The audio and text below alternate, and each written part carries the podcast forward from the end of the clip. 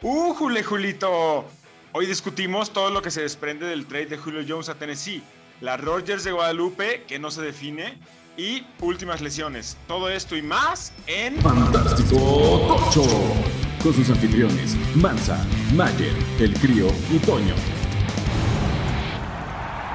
Bienvenidos a Fantástico Tocho, el podcast de Fantasy Football en el idioma de el candidato Alfredo Adame, quien solo obtuvo un voto en la casilla donde él votó. bueno, por lo menos él votó por él. Sí, pero ¿qué tal que nadie de su familia votó por él? El, el, momento incómodo de, ah, solo voté yo, y así voltear y al lado su familia. Unas explicaciones. Gracias. ¿Cómo están, muchachos? Bienvenidos de vuelta. Muy bien, muy bien, muchas Bien, contentos de estar de vuelta. Exactamente, extrañamos a los fantoches. Ahora el crío nos falló, porque está volando en estos momentos, pero aquí estamos. Toño Mayer. Sí, uno de alarido para el día de hoy, ¿eh? Está bueno, ¿eh? De esos, de, de, de este tipo de momentos vivimos los, los fans del, de la NFL en De el aquí, off- com- de aquí comemos. de aquí de esto comemos, comemos. exactamente. Sí. De esto nos alimentamos. Tenemos mucho de qué hablar y de hecho esa noticia tan específica le vamos a dedicar el episodio, así que vamos a pasarle por encima rápido. Pero vamos a hablar primero de volada de las otras cosas que pasaron, que también son bastantitas. Venga. Lo más fantástico de la semana anterior.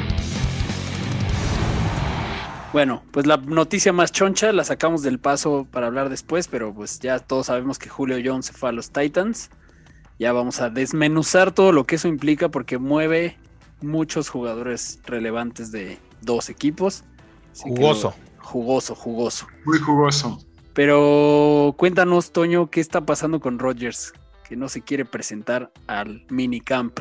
Pues hay, hay muchas versiones de todos lados. Obviamente las versiones que más tracción tienen son las más amarillistas y las que más apuntan a que no se va a presentar mañana, que es el primer día de el- los entrenamientos obligatorios. Y de no hacerlo, va a incurrir en una multa de 9 mil dólares cada día que no vaya. Entonces son 45 mil dólares a la semana. 45 mil dólares no es mucho para Rodgers, ¿sí? O sea, no, pero es, o sea, es una buena lana. O sea, creo que por lo menos representa la gravedad del asunto. Yo personalmente creo que sí se va a presentar, pero lo sabremos mañana. Así que Es este un- fantástico tocho está muy al día. Hace un año a estas alturas estábamos diciendo lo mismo de Dalvin Cook y se presentó. Así que se presentará tal vez de malas, a regañadientes, A regañadientes, exacto. pero, pero pues a ver qué pasa con el destino de Aaron. A ver qué pasa y a ver qué implicaciones de fantasy tiene, ¿no? Sí. A ver qué, o sea, si hoy tuvieras tu draft y estás ahí en la posición de llevarte a Davante Adams donde te lo tienes que llevar, ¿confiarías? O sea, probablemente cambiaría mi posición, pero no tanto por esto, sino porque trataría de ser más listo que todos y, y tomar adelante Adams un poquito más barato de lo que debería estar, porque creo que esto lo va a devaluar poquito. Sí, Y creo que va a tener un buen año. Sí, es, creo que independientemente de quién esté, es muy bueno. Veremos qué pasa, a ver si no tenemos a Jordan Love QB, QB1 de Green Bay para este año. Sería, sería- no sé qué pensar al respecto. ¿Y qué más? Eh, Marvin Hall a los Pats, agregando otro wide receiver mediocre a sus largas filas de wide receivers mediocres. Parece que están peleando con los Texans en su backfield a ver quién jala un, pues, un equipo más de medio pelo. Eh, y hablando también de los Pats, en los entrenamientos pues, están lesionados sus dos corebacks. Cam Newton se lesionó el dedo, estaban viendo si estaba fracturado. Resulta que tiene, pues que está lesionadillo del- de la mano. Y Mac Jones está cojeando y con una manga de compresión lo vieron en la pierna. Entonces, pues los dos estaban golpeados. Por lo cual todavía no sabemos quién vaya a ser el que inicie. Todo sigue apuntando a que es Cam Newton. Vamos a ver. Em, ¿Qué más? Hoy le dieron una extensión de dos años y 10 millones de dólares a Gus Edwards. Lo cual, pues, si ya sabíamos que es un buen sleeper, bueno, no sleeper, es como un de esos late round que te puedes llevar y te va a dar buenos puntos. Me, me acuerdo el fantástico tocho de, yo creo que de hace un año, cuando estuvo Fer Aguirre de invitado, que habló de Gus Edwards, de Gus Edwards como una, o sea, como un sleeper muy prominente. Sí, de- de- y de hecho creo que en el, en el episodio de la semana que entra vamos a hablar un poco de, de esas estadísticas, pero pues las, las yardas por, por intento de Ajá. acarreo que tiene Gus Edwards son casi las mismas que, que J.K. Dobbins y poquitas menos que Lamar, así que pues no, no es mala opción. Y además lo, usan mucho en zona de gol. Es correcto. Em, ¿Qué más? DJ Shark subiendo de peso porque el coach le, le- lo retó a ponerse más mamadín, Más mamey, más mamey, más Ma- macizo. más macizo, entonces pues, parece que ya subió de peso, entonces podríamos ir dándonos una idea de que sí, sí planean utilizarlo ahí como receptor principal, aunque DJ sigue, Jack, tu, tu, turu, turu.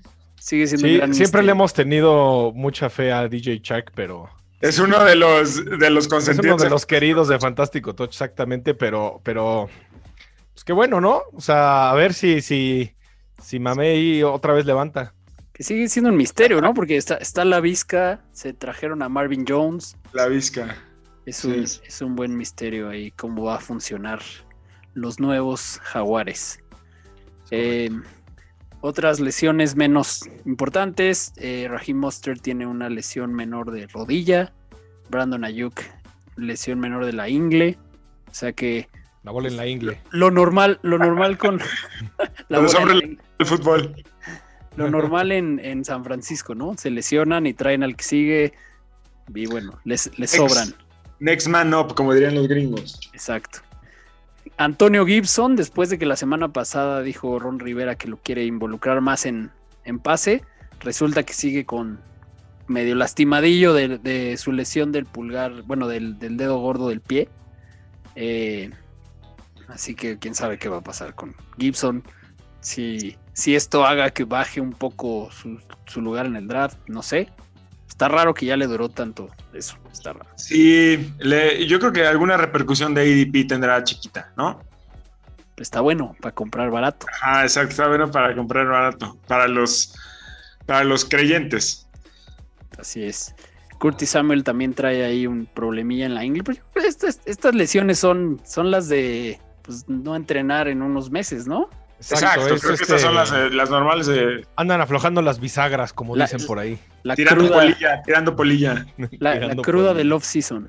La cruda del off-season, así es. Eh, Kerryon Johnson aceptó que le paguen el mínimo en, en Filadelfia. Eh, no, era de esperarse, ¿no? No, no, no era para menos. Pues ya es como, "Uy, pues yo quiero jugar. Páguenme lo que sea, O sea, que pero no me corran. No está, sí. Yo le sigo teniendo fe a que Kerryon Johnson está a una lesión de ser un súper buen asset de fantasy. No suya, una lesión de, de Miles Sanders o de.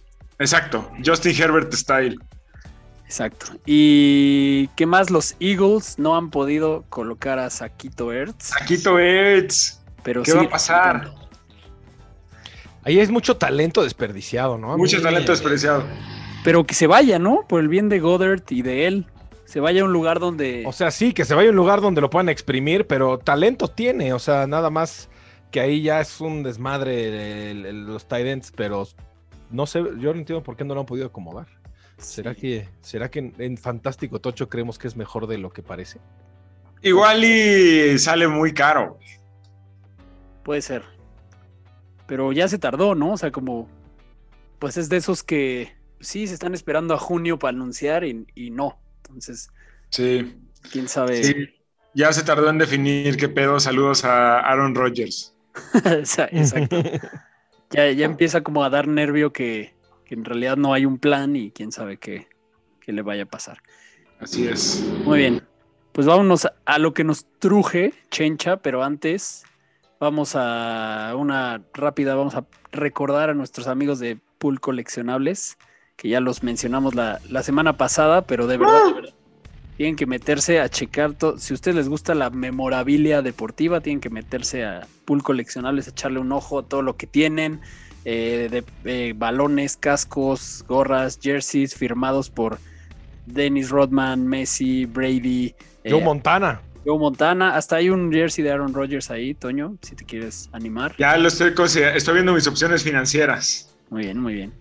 Y lo más importante es que, además de que se metan a checar, si se les antoja comprar algo, pongan el código Fantoche, que ya está activado para darles un 10% de descuento, nada despreciable. No, Así que ya saben, métanse poolcoleccionables.com, es pool con P-U-L-L. Y pues ya viene el Día del Padre, así que pueden darle algo decente por primera vez en sus vidas a su papá. Denle algo padre a su padre. Tener una, una gorrita o un gorrito de, de los Packers, ¿no? Por decir un equipo. Ándale, ándale. Muy bien. Pues ahora sí, vámonos a hablar de las consecuencias de fantasy del trade de Julio Jones. ¿En qué consistió este trade? Julio Jones llega a los Titans en un trade acompañado de una sexta ronda de 2023 y, y a cambio lo que, lo que le dieron a Atlanta fue una segunda ronda para 2022 y una cuarta ronda en 2023. O sea, en pocas palabras fue cambiado por una segunda ronda del año que entra. Exactamente. Ajá. Que me parece, empezando ahí, que está un poquito subvalorado, ¿no? Yo, ta- Bueno. yo también lo creo, pero ya la gente anda juzgándome mucho a Julio Jones. ¿eh? Pero- en las redes sociales. Exactamente. O Me, sea- andan jugando, me andan juzgando mucho Julio Jones. Yo también creo que se fue barato. Barato. En mi libro es este un pick de, de first round, Julio Jones. O sea, es uno de los cinco mejores receptores de los últimos cinco años, diez años. O sea, sí. o sea, ¿Qué edad un- tiene Julio Jones? ¿Tenemos el dato? Sí, ahorita lo conseguimos. Te lo manejo aquí, 32 años. Es que sí, ya está, ya está peludo. Está veterano, está veterano. Pero, lo- o sea, los wide receivers duran más. Los que. Sí, los pero que duran. ¿cuánto? ¿35? 35 creo que sería un gran bang for your bunk, como dirían los gringos. O sea, tres añitos está perfecto. Sí. Sí, más si es un equipo que. O sea, el que se lo llevara, se lo iba a llevar para in- intentar. Creo que el equipo que se lo lleva se convierte en una ofensiva cabroncísima. Pues Sí. mira, yo creo que hablando, lo que aquí nos interesa es, además del fútbol americano, es el fantasy, ¿no? Sí, qué bueno que en esta creo ya se hubiera encabronado. Ya se hubiera enojado, exactamente. El, el valor de Julio Jones, eh, hablando de fantasy, mejora o empeora, a mi punto de vista, yo creo que va a mejorar. Les voy a decir por qué. Porque Anda. creo que Calvin Ridley era un factor ya que le estaba quitando mucho. Me preocuparía que en los Titanes con AJ Brown funcione igual, que sea Julio el jalamarcas y AJ Brown se jalamarcas. de eso. Yo creo que. Pero creo sea, que puede ser un efecto doble ahí. O sea, creo que como la llegada de Julio va, va a haber más variedad que lo que estaba viendo en Atlanta eh, la temporada pasada. Yo, yo creo que su valor es muy parecido. Porque justo lo que acabas de decir. O sea, llega a estar en tándem con un receptor muy bueno. Bastante más joven que él. Y que además, además lo idolatra. Hasta le dijo, vente y te regalo, te, te doy el 11. El número. Sí. Eh, yo creo que la situación es parecida, pero en una ofensiva que está un poco mejor engranada y funciona mejor en general que, que la de Atlanta. Entonces, siento que, que lo que intentaron hacer en el momento de darle como este fade de Calvin Ridley, que empezara a tener más eh, protagonismo que, que Julio Jones, eh, siento que sí lo van a poder hacer mejor en Tennessee. Ahora, eh, otro factor importante es que yo creo que el valor de AJ Brown baja un poquillo. O sea, valor no en el sentido de que no siga siendo una pistola, porque sí es, sino que la producción que tenía yo creo que va a bajar un poquito con la presencia de Julio Jones. No, no así muy considerable, pero no va a ser el boom que fue, ¿no? Porque ya tienen más donde repartir, a pesar de que Julio Jones es un jugador un poquito más de profundidad, pero yo sí creo que va a bajar un poco su valor. No sé cómo lo ven. Sí, o sea, creo que va a repartir un poco de, puntaje para allá, queramos o, no. Sí, o sea, yo creo que va a estar, eh, o sea, a AJ Brown lo, todo el mundo lo pintaba para probablemente terminar como el receptor uno de la liga este año, ¿no?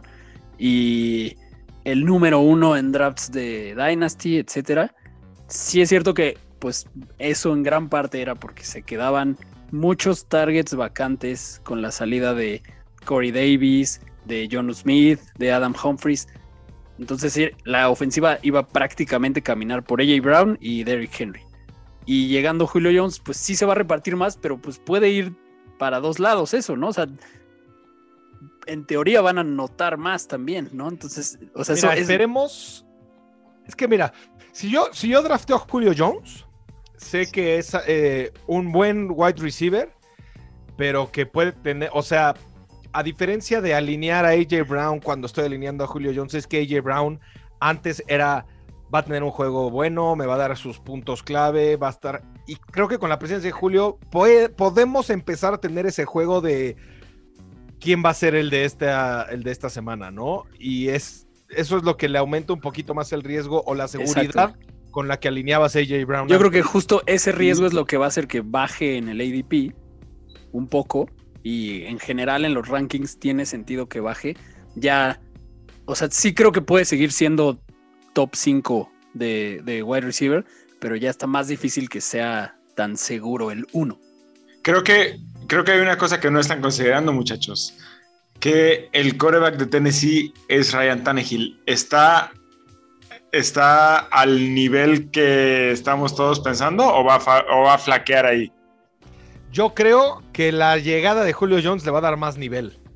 Es más, ah, me interesa mucho Derrick Henry, esta, eh, perdón, este Ryan Tannehill esta temporada. A mí también, yo creo que, o sea, ganadores de este trade, él sin duda es un ganador. O sea, tiene mucho mejor equipo y si le iba bien teniendo a AJ Brown y a Corey Davis, imagínate con Julio Jones. Una más aviéntale arriba y que la agarre Jones. Yo creo que es un coreback eh, titular en, muchos equipos de fantasy. yo creo, que yo creo que esto lo quita del cable seguro. Se puede meter, o sea, sí, puede, sí ya es considerable del top 12. Fácil. Sí.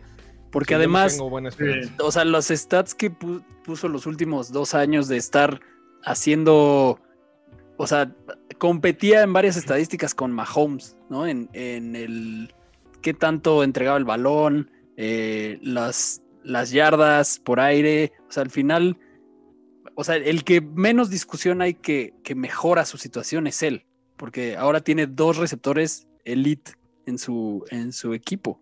En su arsenal. Definitivamente, para el que también se va a ver un poco, muy poquito afectado, va a ser para Derrick Henry, porque pues lo van a usar un poquito menos, quizás. Quién sabe.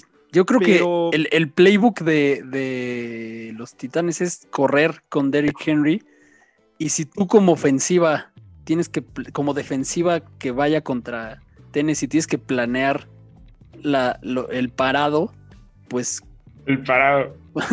ahora no te, no te, no te, no te puedes confiar en, cerrar tanto, en, cubrir como la, caja de donde sale Derrick Henry. Ahora tienes que tomar en cuenta que Julio Jones está allá. Exacto, y justo por eso es que puede cambiar el playbook, me explico, y puede ser que ya no sea tanto juego terrestre porque amplían un poquito más las posibilidades, ¿no? O sea, estás hablando de Julio Jones, antes tenías opciones como Corey Davis, John Smith, ahora tienes unas posibilidades mucho más amplias con Julio Jones, siento yo. Entonces vas a cambiar más tu playbook y por lo tanto puede ser que ya no sea tan terrestre. Lo que pasa es que es un arma de dos filos porque también puede ser que generen el engaño de que van a ver mucho más jugadas de pase y esto le dé mucho más libertad a Derrick Henry para correr mejor el balón. no, y además va a tener más oportunidades de, de- de first down en las, en las, en las yarda 20, ya sabes, o sea, Exactamente. o sea, la probabilidad de que suban los touchdowns de Derrick Henry, que, que ya son un chingo, eh, es, es alta. Entonces, yo siento que estoy de acuerdo. El, el- el caso tanto de él como de Jay Brown puede o irse para arriba o irse para abajo. Entonces, más o menos, o sea, Derrick Henry lo dejaría donde está, ¿no? O sea, draftearlo en el 2-3. Ah, sí, sigue siendo top. Es sin duda. Ahora, para mí los Titanes este, prometen mucho esta temporada. ¿eh? Espero que no decepcionen, pero les tengo altas expectativas. Sí, de hecho. O sea, creo que se vuelve un equipo que todo el mundo va a querer ver. Vas, o sea, promete mucho. Se va a volver una ofensiva de muchos puntos de la cual vas a querer tener jugadores. Aunque sí es cierto que, por ejemplo, el caso de Josh Reynolds, que cuando llegó en agencia libre, pues todo el mundo decía, "Ah, pues se fue Corey Davis, se fue John Smith. Llega Josh Reynolds, que no le iba mal en los Rams. Y pues es- se volvía un buen sleeper también o un buen jugador que podías llevarte súper tarde en el draft apostándole.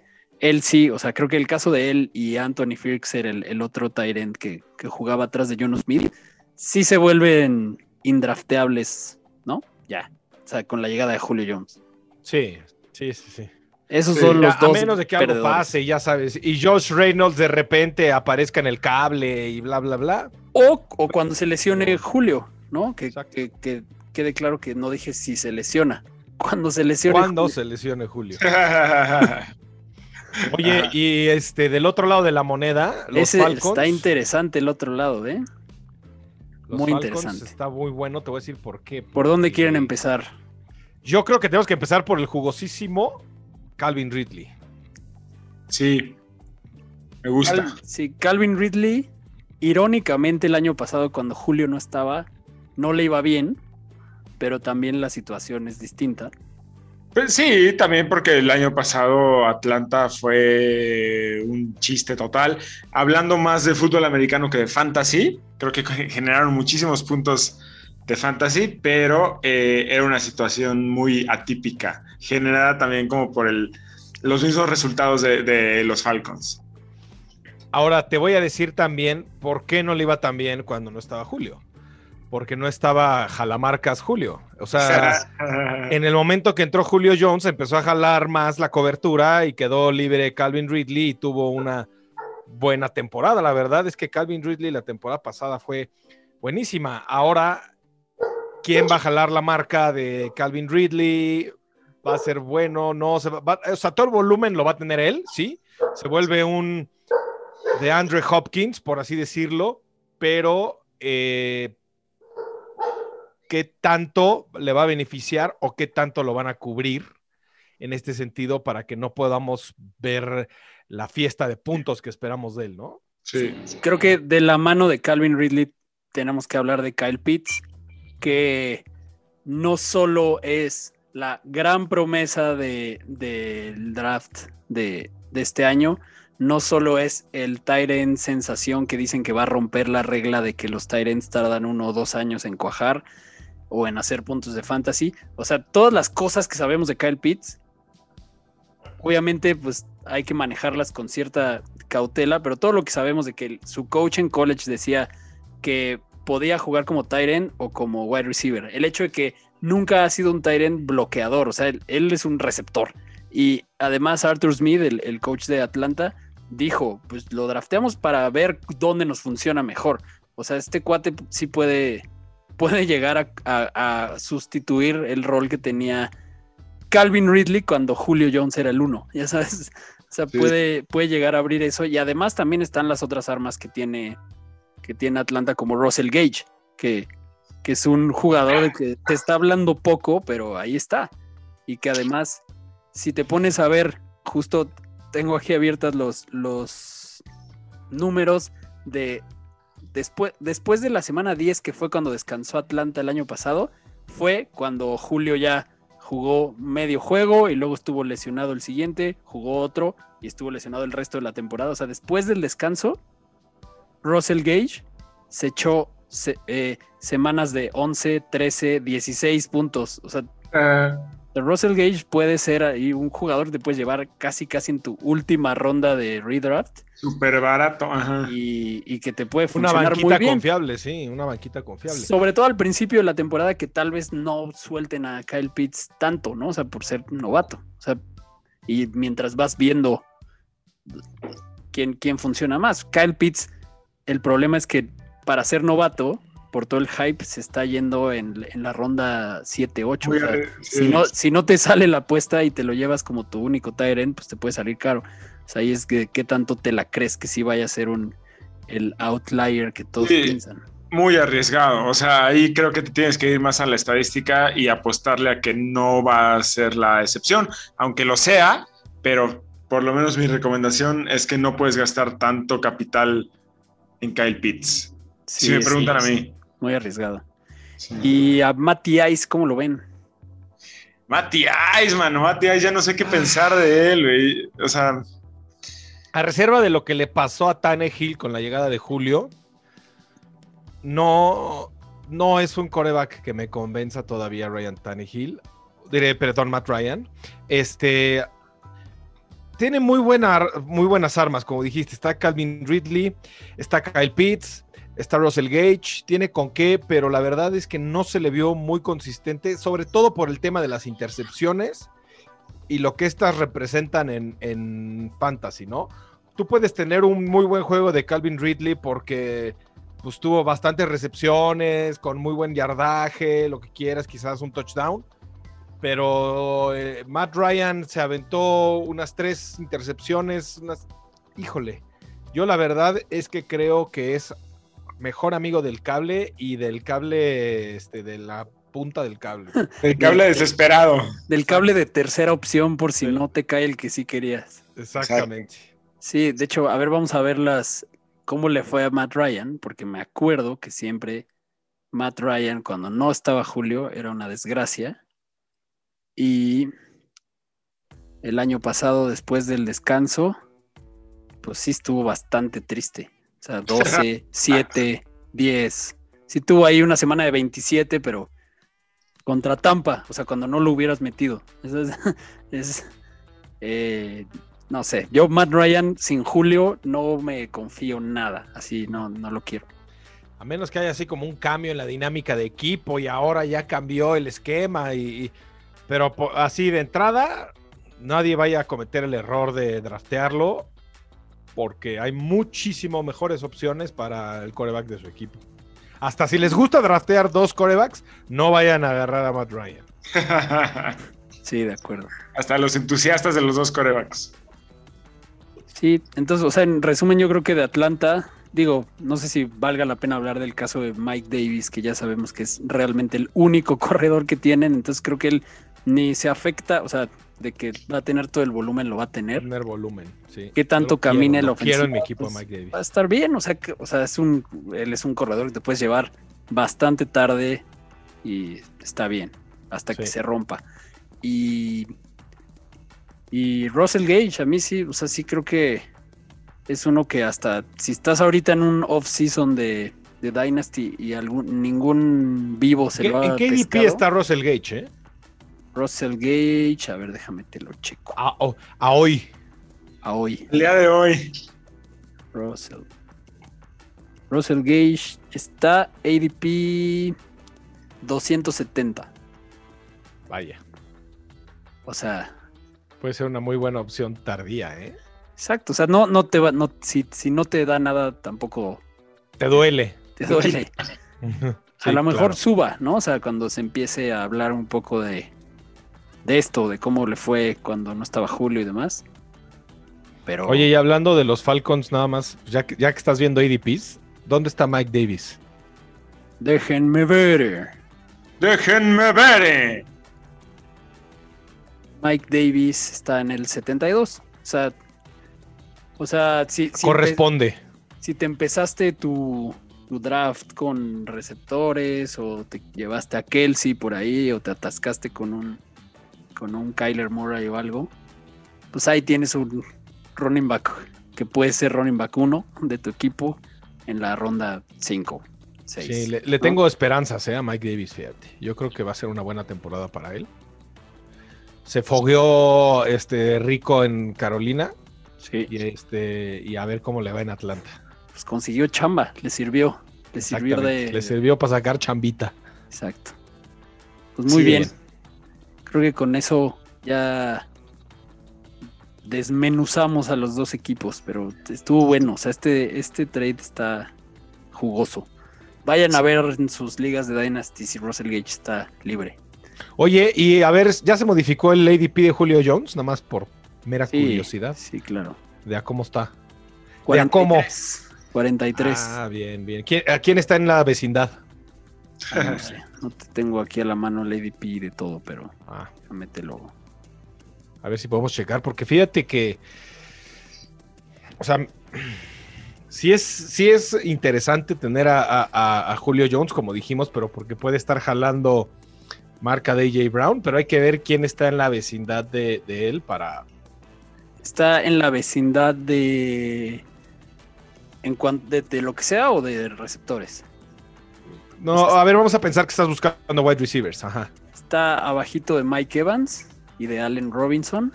Y arribita de Amari Cooper y de CD Lamb. Es que yo creo que yo sí prefiero a CeeDee Lamb O a Amari Cooper también. o a Mari Cooper. Exactamente. ¿Y, que, y, y de otras posiciones, quién está ahí a- nada más a su nivel, nada más para. Está Najee Harris. Está Karim Hunt. Eh, también por ahí anda Terry McLaurin, pero también de receptores. Está y está así en el ADP de todo está bajito de Dak Prescott y arribita de Lamar. Ok. Pues mira, creo que puede ser un buen este cura corajes cuando estás esperando llevarte a alguien de ahí de la vecindad. Y, ah, bueno, pues agarro a Julio. Yo creo que es una buena arma y que además, hablando como siempre les damos el consejo, puede ser alguien que puedes tradear Sí, este, caro, ¿eh? no, y que te puede servir de según cómo vaya tu draft, ¿no? De qué estrategia estés. Pues si ya tienes un receptor uno, tener a Julio Jones de dos está Está chingón. increíble, está increíble, sí, claro. O sea, es, la, es la primera vez en años que puedes hacer eso, ya sabes. Entonces, está bueno. Sí, es correcto. Pues muy bien. Hasta ahí la dejamos. No se les olvide seguirnos en Instagram, Facebook. Mándenos sus Twitter. preguntas, todavía vamos a tener preguntas. Mándenos preguntas. Vamos a tener más invitados para contestar preguntas. También eh, denle a la campanita en YouTube. Échense el video completo. Pónganle velocidad rápida si creen que hablamos muy lento. O pónganle velocidad más lenta para que parezca que estamos pedos. Que se rían un rato. Muy bien. y nos vemos a la próxima. Adiós, Fantochada, los amamos. Bye. Dios. Gracias por acompañarnos en un episodio más de Fantástico Tocho. No olvides suscribirte en Spotify o Apple Podcast y seguirnos en Facebook y Twitter.